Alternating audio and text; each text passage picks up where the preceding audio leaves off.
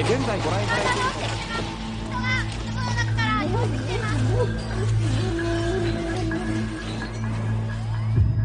Agency has issued a tsunami warning. A major earthquake 11 de marzo de 2011.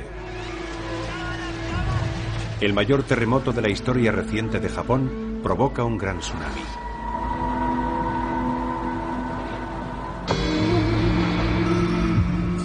El agua inunda la central nuclear de Fukushima Daiichi y desencadena la crisis nuclear más grave de los últimos 25 años. El mundo contempla la lucha desesperada por evitar una catástrofe nuclear que podría matar y envenenar a miles de personas.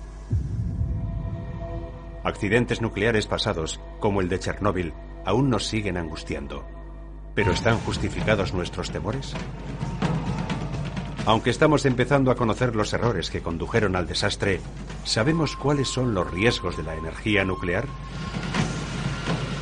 Y puesto que tenemos miedo de lo que comemos y bebemos, ¿ha llegado el momento de abandonar la energía nuclear?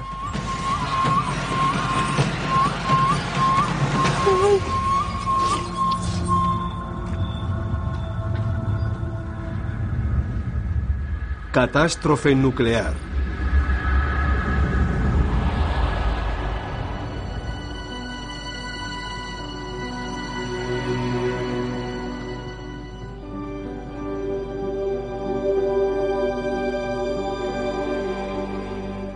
El terremoto y el tsunami han causado una tragedia humana de proporciones inimaginables. Devastación, destrucción, las tareas de reconstrucción llevarán años. Y mientras Japón continúa tambaleándose, explota el reactor 1 de la central nuclear de Fukushima. Y empieza una nueva crisis.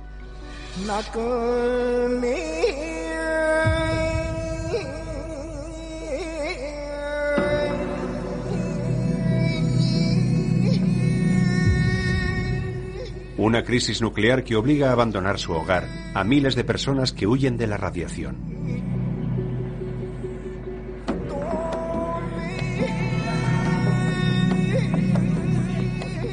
El legado de esta crisis no serán solo los restos altamente radioactivos de la central de Fukushima, sino unas serias dudas sobre el futuro de la energía nuclear.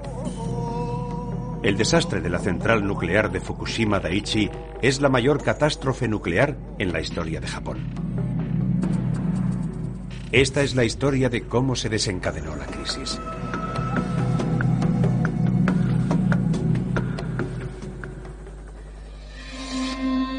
La central nuclear de Fukushima Daiichi, construida en la década de 1960, es una de las antiguas de Japón.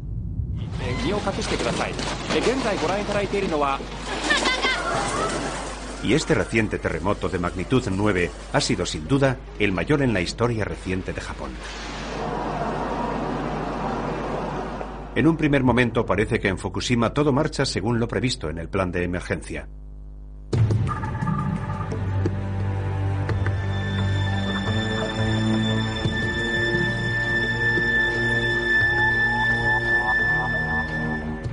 Los sistemas automáticos de la central entran en funcionamiento para apagar los reactores nucleares. Cuando se produjo el terremoto, estaban funcionando tres reactores que se apagaron sin problemas. Las barras de control, que controlan la reacción nuclear, se insertaron en el núcleo, iniciando el proceso que apaga el reactor. Sin embargo, el núcleo seguía estando caliente. Se había generado calor residual y había que controlar ese calor. Los sistemas de refrigeración por agua se ocupan de ese exceso de calor. Si fallan, la consecuencia es la pesadilla nuclear, la fusión accidental del núcleo de un reactor. El terremoto corta la electricidad que hace funcionar las bombas de refrigeración. Pero las baterías de reserva y los generadores diésel consiguen hacer funcionar las bombas. Sin embargo, la ola del tsunami se dirige implacablemente hacia la costa. We're at tsunami, obviously coming in several sweeps. La ola de 14 metros de altura del tsunami pasa por encima de la central nuclear, anegando los generadores de emergencia.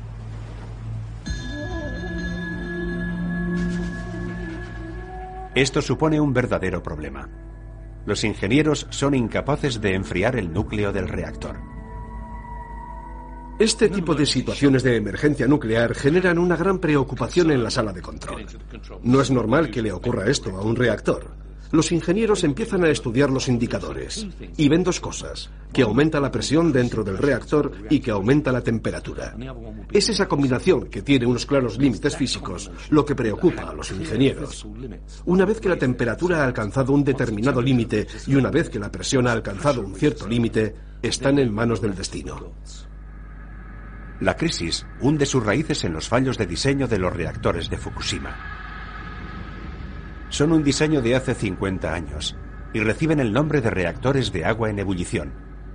En su interior, una cámara de contención de hormigón y acero protege la vasija de presión de acero que contiene el núcleo y su combustible nuclear. Sin refrigeración, la temperatura y la presión en el interior del núcleo se disparan. El nivel de agua del reactor desciende a medida que el agua empieza a evaporarse. Falta una hora para que se produzcan el sobrecalentamiento y la fusión accidental cuando surge otro peligro. Cuando descienden los niveles de agua en el núcleo del reactor, las barras de combustible, las barras de circonio, quedan expuestas al vapor. Las barras de circonio reaccionan con el vapor y se oxidan, lo cual genera calor. El calor provoca daños y genera también hidrógeno. Así que cuando estaban controlando la presión en la vasija de presión, liberando vapor, liberaron también hidrógeno. Ese hidrógeno se acumuló en el edificio exterior de contención y esa concentración de hidrógeno mezclada con el oxígeno del aire provocó una situación explosiva.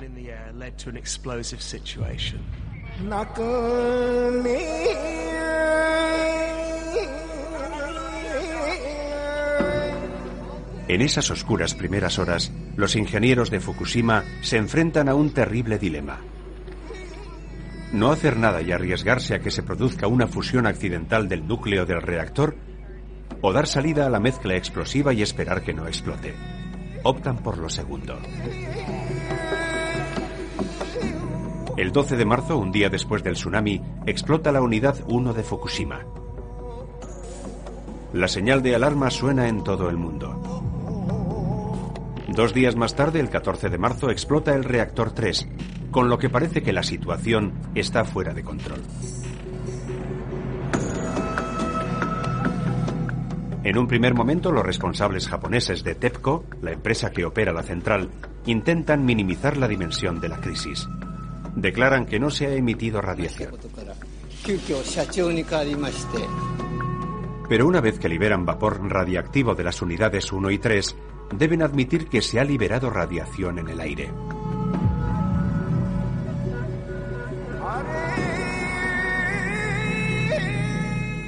Las autoridades japonesas imponen una zona de exclusión de 20 kilómetros.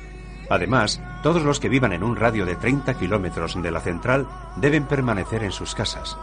200.000 personas deben alojarse en refugios temporales y se instalan puntos de control de radiación.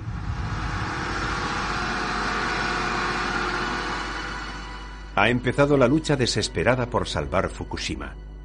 Por primera vez en la historia de la energía nuclear, cuatro reactores están fuera de control al mismo tiempo. El mundo se encuentra al borde de una potencial catástrofe nuclear de una escala sin precedentes. Existe el riesgo real de que supere incluso a la mayor catástrofe nuclear de la historia. Una catástrofe cuya sombra aún se cierne sobre nosotros. Chernóbil.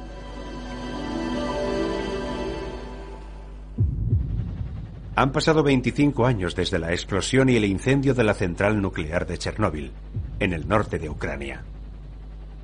Un accidente que más que ningún otro ha definido nuestro temor a la energía nuclear.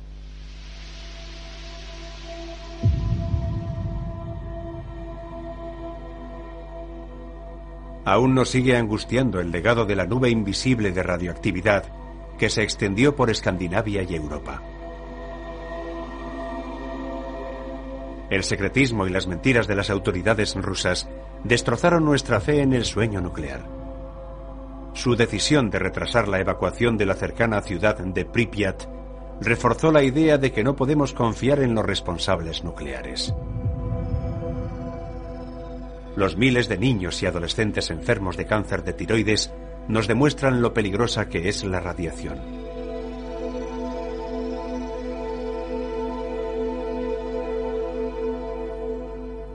Fue un desastre radiológico. Y naturalmente sus efectos a largo plazo superaron en mucho las entre 30 y 60 víctimas de las que se suele hablar. Fue un desastre de gran magnitud.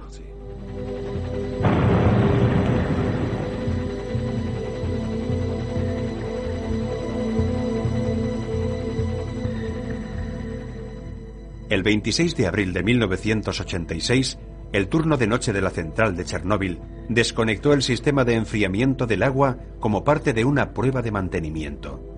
Pero el reactor estaba inestable y explotó. El núcleo de grafito prendió fuego, lanzando humo y detritos radioactivos al aire. La explosión produjo una nube de humo y polvo. Ese polvo estaba formado por partículas radiactivas del reactor.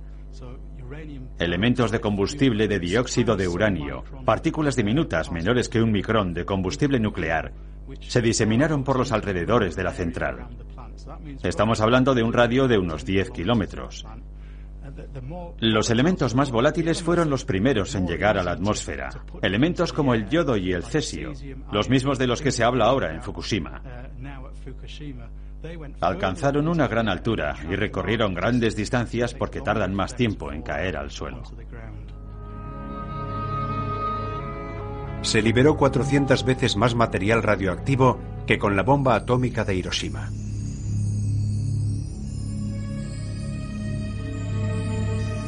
Sin embargo, los rusos no dijeron nada hasta que Suecia detectó la nube radioactiva dos días más tarde. La nube llegó a Escandinavia y cayó una lluvia sobre la región que llevó la radiactividad a la Tierra. Así que hubo zonas que resultaron contaminadas. También hubo zonas contaminadas en Austria, partes de Italia y naturalmente en la costa oeste de Gran Bretaña. Llovió en el norte de Gales, en partes de Cumbria y en partes de Escocia cuando la nube pasaba por encima del Reino Unido. La contaminación de la Tierra por cesio radiactivo tiene consecuencias de muy largo alcance, y ese fue el motivo de las restricciones impuestas a la ganadería ovina. Hoy, 25 años después, la hierba de 300 granjas del norte de Gales sigue estando tan contaminada a causa de la lluvia radioactiva que los granjeros tienen prohibido vender sus ovejas y corderos. Alrededor de Chernóbil sigue existiendo una zona de exclusión de 30 kilómetros no habitables debido a que el bosque continúa estando contaminado.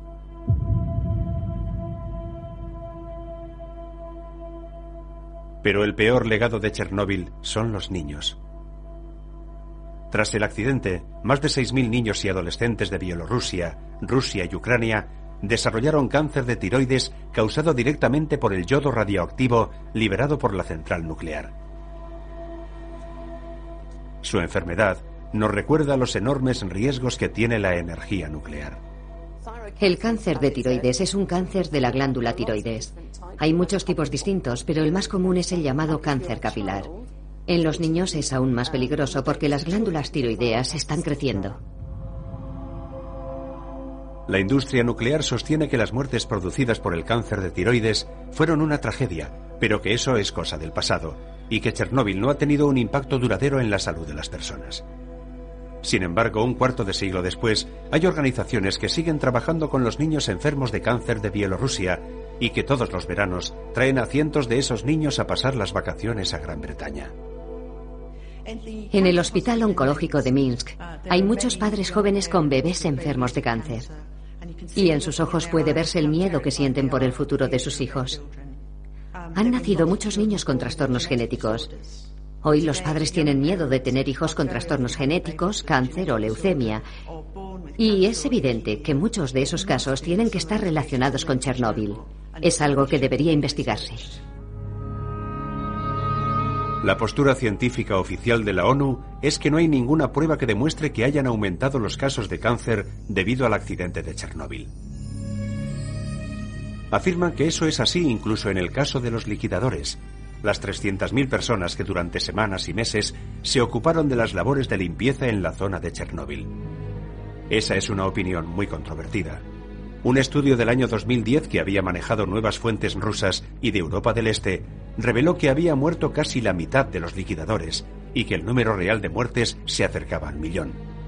No debe sorprendernos que las autoridades nucleares ridiculizaran ese estudio.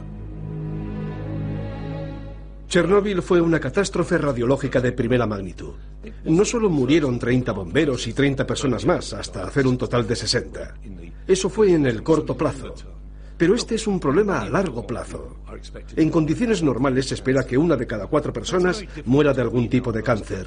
Así que es muy difícil separar esos cánceres de los causados por la contaminación de un accidente radiológico como el de Chernóbil. Epidemiológicamente hablando, es muy difícil demostrar que exista una relación. Pero cuando vas allí ves que hay un radio de 30 kilómetros de Chernóbil que lleva 25 años esterilizado. Hay una población de 5 millones de personas sometida a algún tipo de control sanitario. Sabemos que la tasa de mortalidad entre los liquidadores es mucho más alta que entre otros grupos de jóvenes. Desempeñaron un trabajo muy peligroso.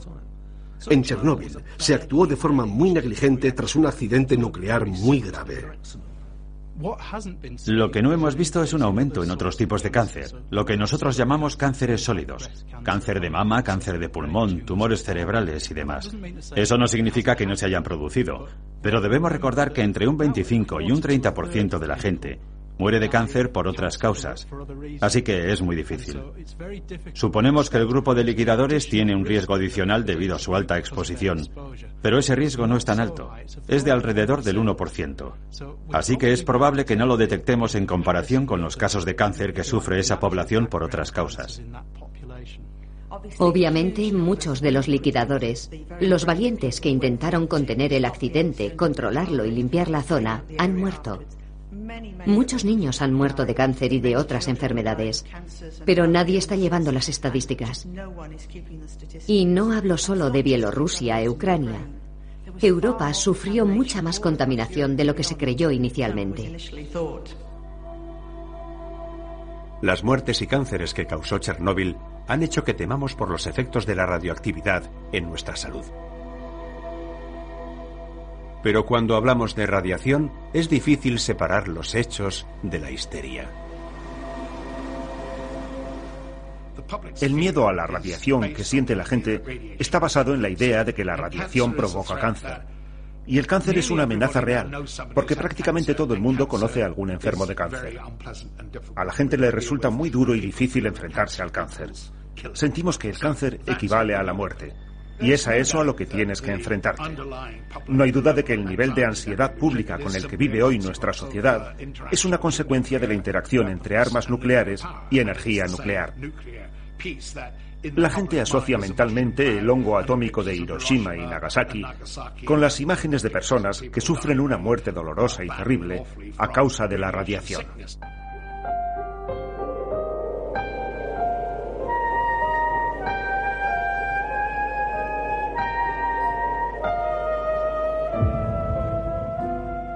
Está claro que es necesario tratar con respeto a la radiación. Pero ¿cómo y cuándo puede hacernos daño? ¿Cómo valorar las palabras tranquilizadoras de los científicos acerca de la seguridad de los niveles de radiación medidos en unos mili o microsieverts que nosotros no entendemos? Aún no hemos aprendido a comunicar este tipo de conceptos. Una y otra vez se repite la imagen de las autoridades sanitarias que nos aseguran que todo está bien. Pero al día siguiente tienen que cambiar de registro y decir, bueno, todo va bien, pero no tan bien como ayer. Y eso mina la confianza de la gente en esas autoridades.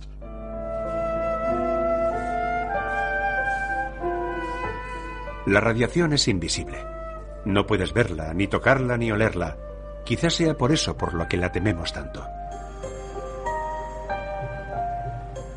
En su estado más sencillo, la radiación es energía, ya sea en forma de partículas atómicas que se mueven a gran velocidad o en forma de ondas electromagnéticas de alta energía, similares a las ondas de radio o a las ondas de luz.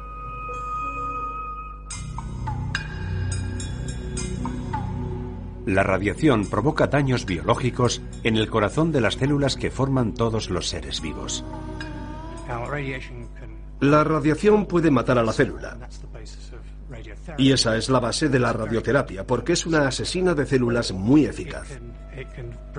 O puede causar una modificación no letal del ADN, la cual, si no es reparada convenientemente por el proceso de reparación de la propia célula, produce a largo plazo efectos como el cáncer. Otra de las cosas que puede hacer la radiación es causar inestabilidad en la célula. Eso significa que la célula, y también las células que crecen a partir de ella, intentarán reparar continuamente el daño o intentarán reordenarse ellas mismas, lo que provocará nuevos daños en las posteriores generaciones de células.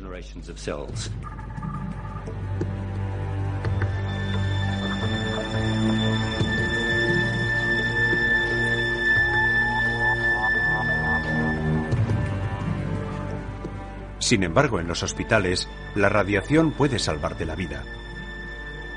La radiación es una de las herramientas más útiles con las que cuenta la profesión médica. La radioterapia puede destruir el cáncer y la radiación se utiliza en las radiografías y los escáneres que permiten a los médicos hacerse una idea precisa de cómo pueden curarnos. ¿Por qué entonces no salimos corriendo cuando nos dicen que tenemos que hacernos un escáner que emite de un solo golpe una dosis de radiación que dobla la que recibimos de forma natural a lo largo de un año? Los niveles que liberamos están cuidadosamente controlados. En casos de terapia, por ejemplo, podemos administrar sieverts enteros, grados enteros de radiación. Y esa es mucha radiación. Pero debo decir que está perfectamente controlada. Sabemos en todo momento y de forma específica en qué blanco va a impactar la radiación, generalmente sobre un tumor. Y también está cuidadosamente controlada médicamente. Sabemos qué cantidad de radiación debemos administrar para matar ese tejido en concreto. Naturalmente, también nos aseguramos de que los beneficios superen en mucho a los riesgos. Como hemos dicho, cualquier radiación es peligrosa, pero no tanto como dejar sin tratar un tumor.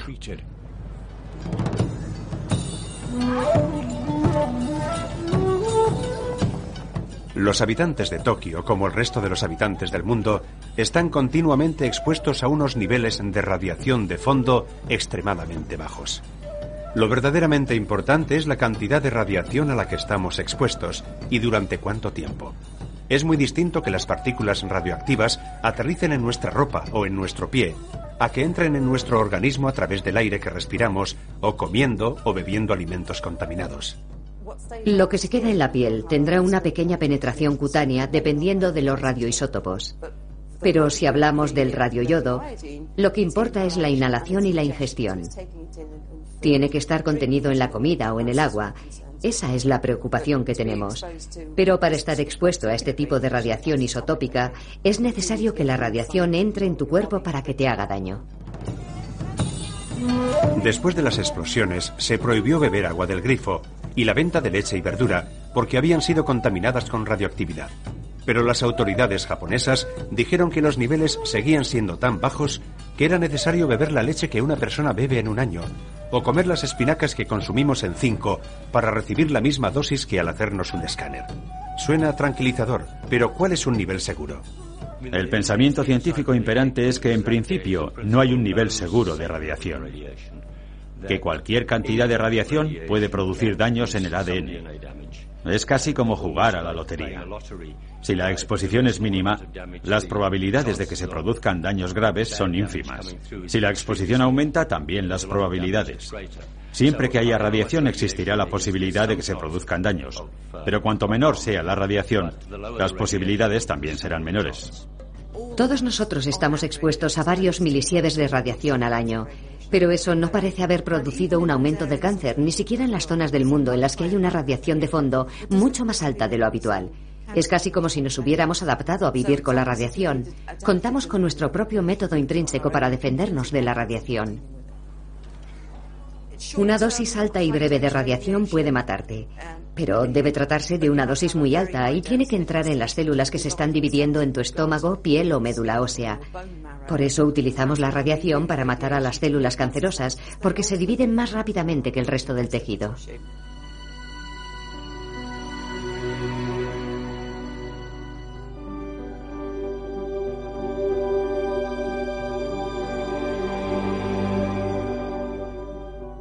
Los principales componentes radioactivos de la nube de Fukushima, igual que la de Chernóbil, eran el yodo 131 y el cesio 137. El yodo radioactivo decae rápidamente. Su periodo de semidesintegración es de 8 días. Eso significa que la mitad de la radiación desaparece en poco más de una semana y la otra mitad en la semana siguiente.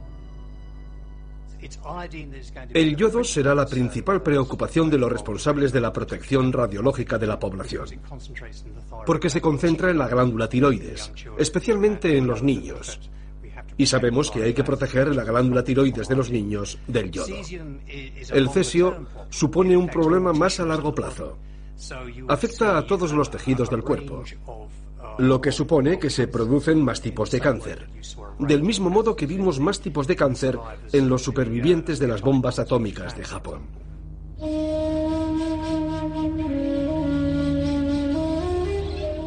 La forma más sencilla de evitar la radiación es huir de ella. Por eso los japoneses evacuaron a todos los residentes en la zona de exclusión de 20 kilómetros. ¿Y los trabajadores? Ellos no pueden escapar. Los japoneses sufrieron temporalmente un aumento de dos veces y media la dosis máxima a la que podían estar expuestos. Esa es una cuarta parte de la cantidad a partir de la cual la radiación empieza a ser un riesgo. Los trabajadores de la central habrán estado expuestos a dosis mucho más altas de radiación que el resto de la población. La forma de minimizar la exposición individual es limitando el tiempo que están en la central. También deben lavarse bien para no llevarse la contaminación con ellos y utilizar ropa de protección. Hay muchas medidas de seguridad. Considero que esos trabajadores están perfectamente controlados y creo que la mayoría de ellos no tendrán ningún problema.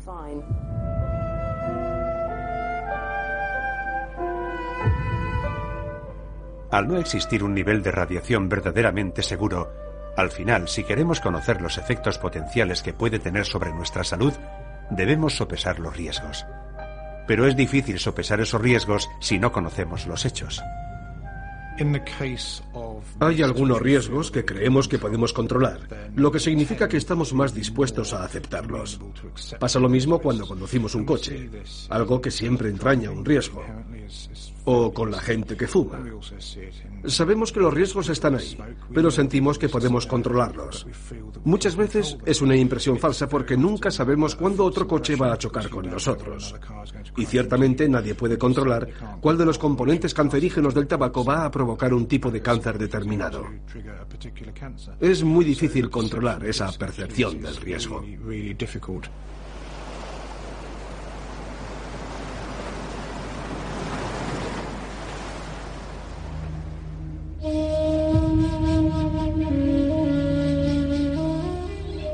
Día 4 de la crisis. El riesgo de que se produzca una catástrofe nuclear en Fukushima crece a medida que la central sigue deteriorándose. Dos grandes explosiones han sacudido la central, haciendo saltar por los aires el techo de los edificios de los reactores 1 y 3. Pronto se sabe que las explosiones han sido causadas por el hidrógeno producido cuando cayó el nivel de agua de los reactores.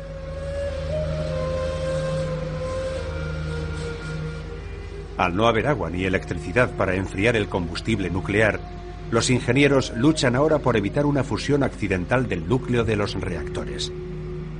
Y eligen la única opción con la que cuentan. Usar agua marina para enfriar un combustible nuclear que se está sobrecalentando con mucha rapidez. No había reservas de agua mineralizada en la central. Así que optaron por la solución más rápida y expeditiva, bombear agua del mar.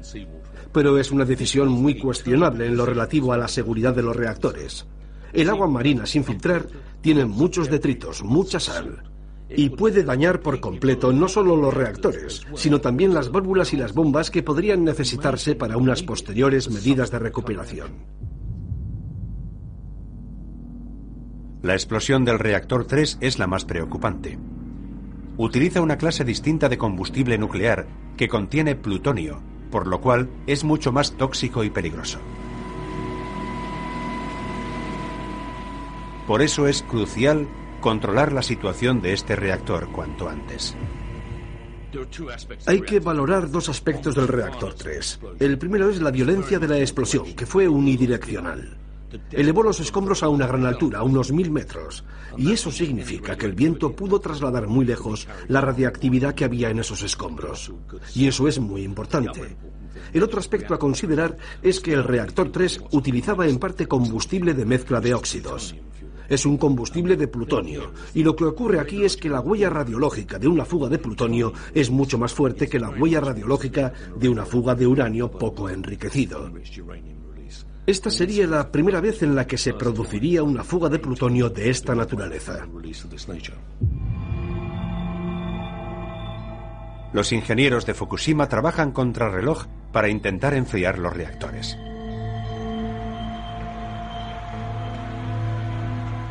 Una brigada de bomberos voluntarios se encarga a diario de enfriar el reactor con mangueras. Los niveles de radiación son tan altos que solo pueden trabajar en turnos muy cortos. El mundo observa todos estos trabajos con preocupación. La Agencia Internacional de Energía Atómica con sede en Viena pone en estado de máxima alerta su centro de emergencias. En el exterior de la central se detecta un aumento de los niveles de radiación, mientras continúa la evacuación de todos los residentes en un radio de 20 kilómetros de la central. Día 5. La crisis se agrava. Se produce un nuevo riesgo de fuga masiva de radiación. Las explosiones de las unidades 1 y 3 no han expuesto los núcleos de los reactores, pero el combustible nuclear caliente y altamente radioactivo de todos los reactores se almacena en depósitos abiertos llenos de agua, situados en la parte superior del edificio. Los depósitos del reactor 4 están llenos porque habían sacado el combustible del reactor para realizar unos trabajos de mantenimiento. Con las bombas de refrigeración fuera de servicio, los niveles de agua están bajando, dejando expuestas las barras de combustible.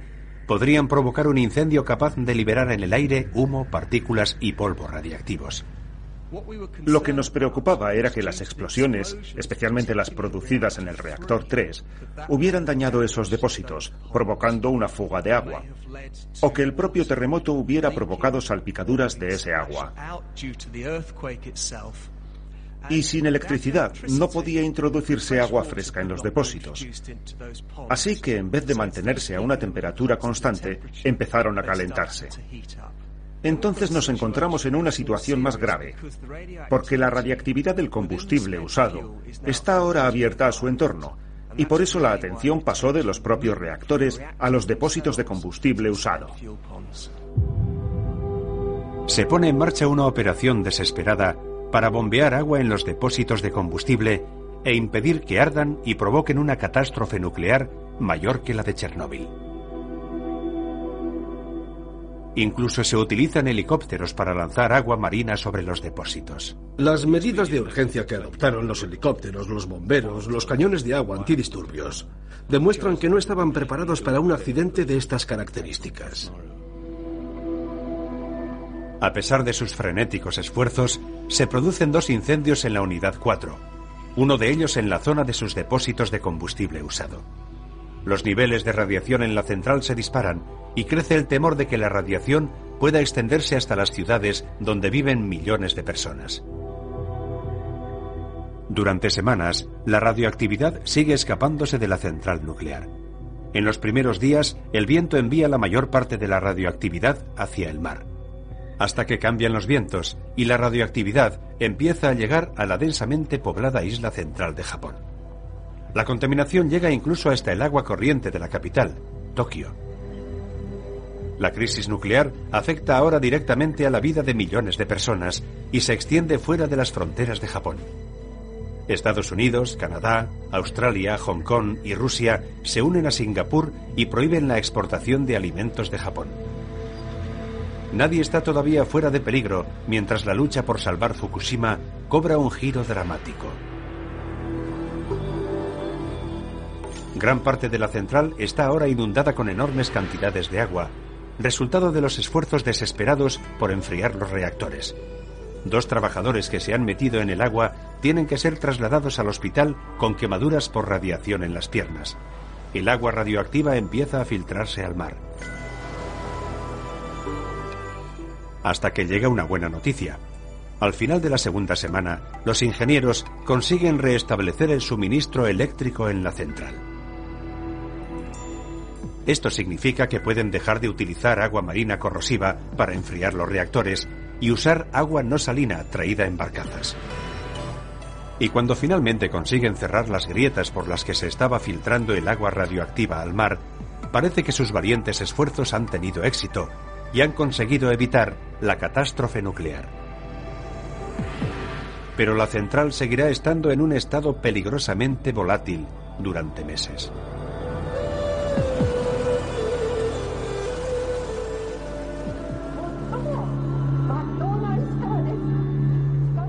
Durante la crisis cundió el malestar entre la población por considerar que las autoridades nucleares de Japón les habían engañado. Unas alarmantes revelaciones sobre los repetidos fallos de seguridad de la empresa que opera Fukushima reavivan las dudas sobre los riesgos de la energía nuclear. Japón es uno de los países más avanzados tecnológicamente del mundo. Si Japón no puede impedir una catástrofe nuclear, ¿quién puede hacerlo? Lo que se ha perdido con Fukushima es la confianza de la gente. Japón es un país muy avanzado tecnológicamente, que cuenta con unas estructuras muy sofisticadas. Compramos sus coches, sus pantallas planas y sus barcos por su excelencia tecnológica, pero su sistema nuclear ha fallado claramente. La revelación más sorprendente fue que la empresa TEPCO, propietaria de Fukushima, había ignorado el consejo de sus propios ingenieros de seguridad que ya en 2007 advirtieron de que la central tenía un 10% de probabilidades de ser barrida por un tsunami en los próximos 50 años. Y esa es una probabilidad muy alta si hablamos de seguridad nuclear. Muchas personas se lo pensarían dos veces antes de cruzar una calle si tuvieran un 10% de probabilidades de ser atropelladas. Cuando analizamos la industria nuclear, existe una tendencia muy acusada a centrarnos en la tecnología o en la ingeniería y en pensar que si eso funciona, todo lo demás irá bien. Y creo que al actuar así olvidamos todo lo que hemos aprendido de muchos otros accidentes tecnológicos. Por eso debemos replantearnos todo el sistema, desde la ingeniería y los operadores hasta el sistema regulador en el que se basa la energía nuclear. Contamos con 14.500 años de reactores de experiencia a la hora de generar energía nuclear en este planeta. 14.500 años de reactores. Y se han producido tres grandes accidentes a lo largo de esos 14.500 años. El de la central nuclear de Three Mile Island, que no provocó ningún daño humano ni medioambiental. El de Chernóbil, que causó grandes daños, aunque a una escala menor de lo que suele pensarse y el de Fukushima, que, curiosamente, ha generado electricidad de forma satisfactoria durante 40 años y que se ha convertido en un problema al no poder suministrar electricidad para la refrigeración de sus reactores después del terremoto.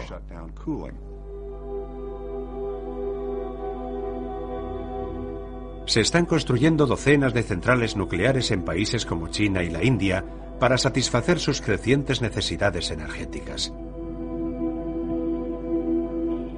Para alguien que fue asesor medioambiental del gobierno británico, eso significa que otro accidente es inevitable. En su opinión, la lección de Fukushima es que necesitamos una regulación fuerte e independiente para minimizar esos riesgos. China está construyendo o planea construir 70 reactores hasta el año 2030. Estoy absolutamente seguro de que la ingeniería de esas centrales será muy buena. Cuentan con ingenieros muy válidos. Pero cuando se produjo el terremoto de Sichuan hace un par de años, se cayeron todas las escuelas porque el cemento utilizado en su construcción no era el mejor.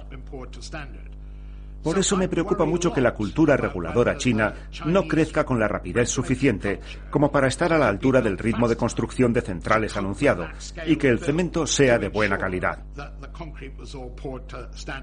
Puede hacerse, no es algo que no pueda hacerse, pero estamos hablando de algo que podría tardar 30 o 40 años en alcanzar un punto en el que podamos sentirnos confiados.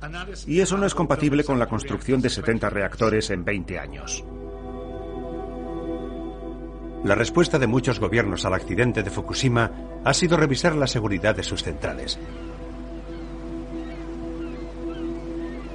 Eso significará inevitablemente una regulación más estricta y un aumento de los costes de la energía nuclear.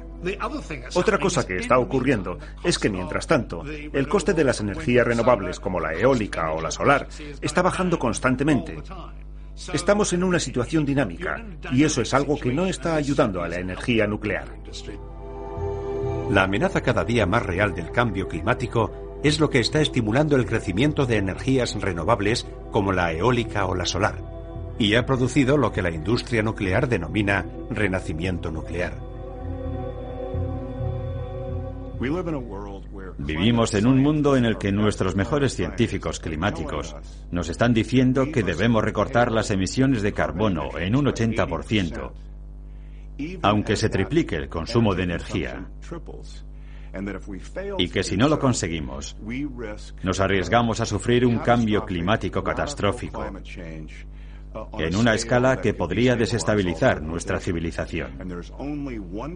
Hoy en día solo existe una tecnología capaz de crecer acorde a la magnitud del problema al que nos enfrentamos, y es la energía nuclear. Se está hablando mucho del llamado renacimiento nuclear. Nos dicen que es esencial para evitar el cambio climático, pero económicamente es una mala solución y como política energética es tan deficiente que dudo que se implemente. La industria nuclear asegura que podemos confiar en ellos, a pesar de que el diseño de los reactores modernos no es muy distinto al de la unidad con 50 años de antigüedad de Fukushima. Naturalmente, hay una forma obvia de reducir el riesgo de que se produzca una catástrofe nuclear, dejar de construir centrales nucleares en zonas sísmicamente activas. El 20% de las centrales nucleares del mundo, incluidos los 55 reactores japoneses, están construidas en zonas sísmicas. No podemos eludir el hecho de que los reactores nucleares están en regiones sísmicas.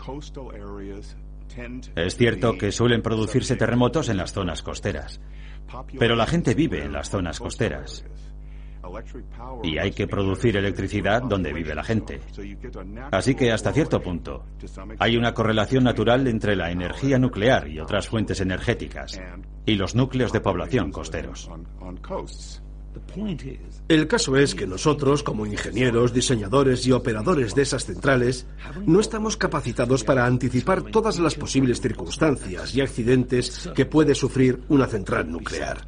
Y hasta que podamos hacerlo, deberíamos tener mucho cuidado con lo que construimos.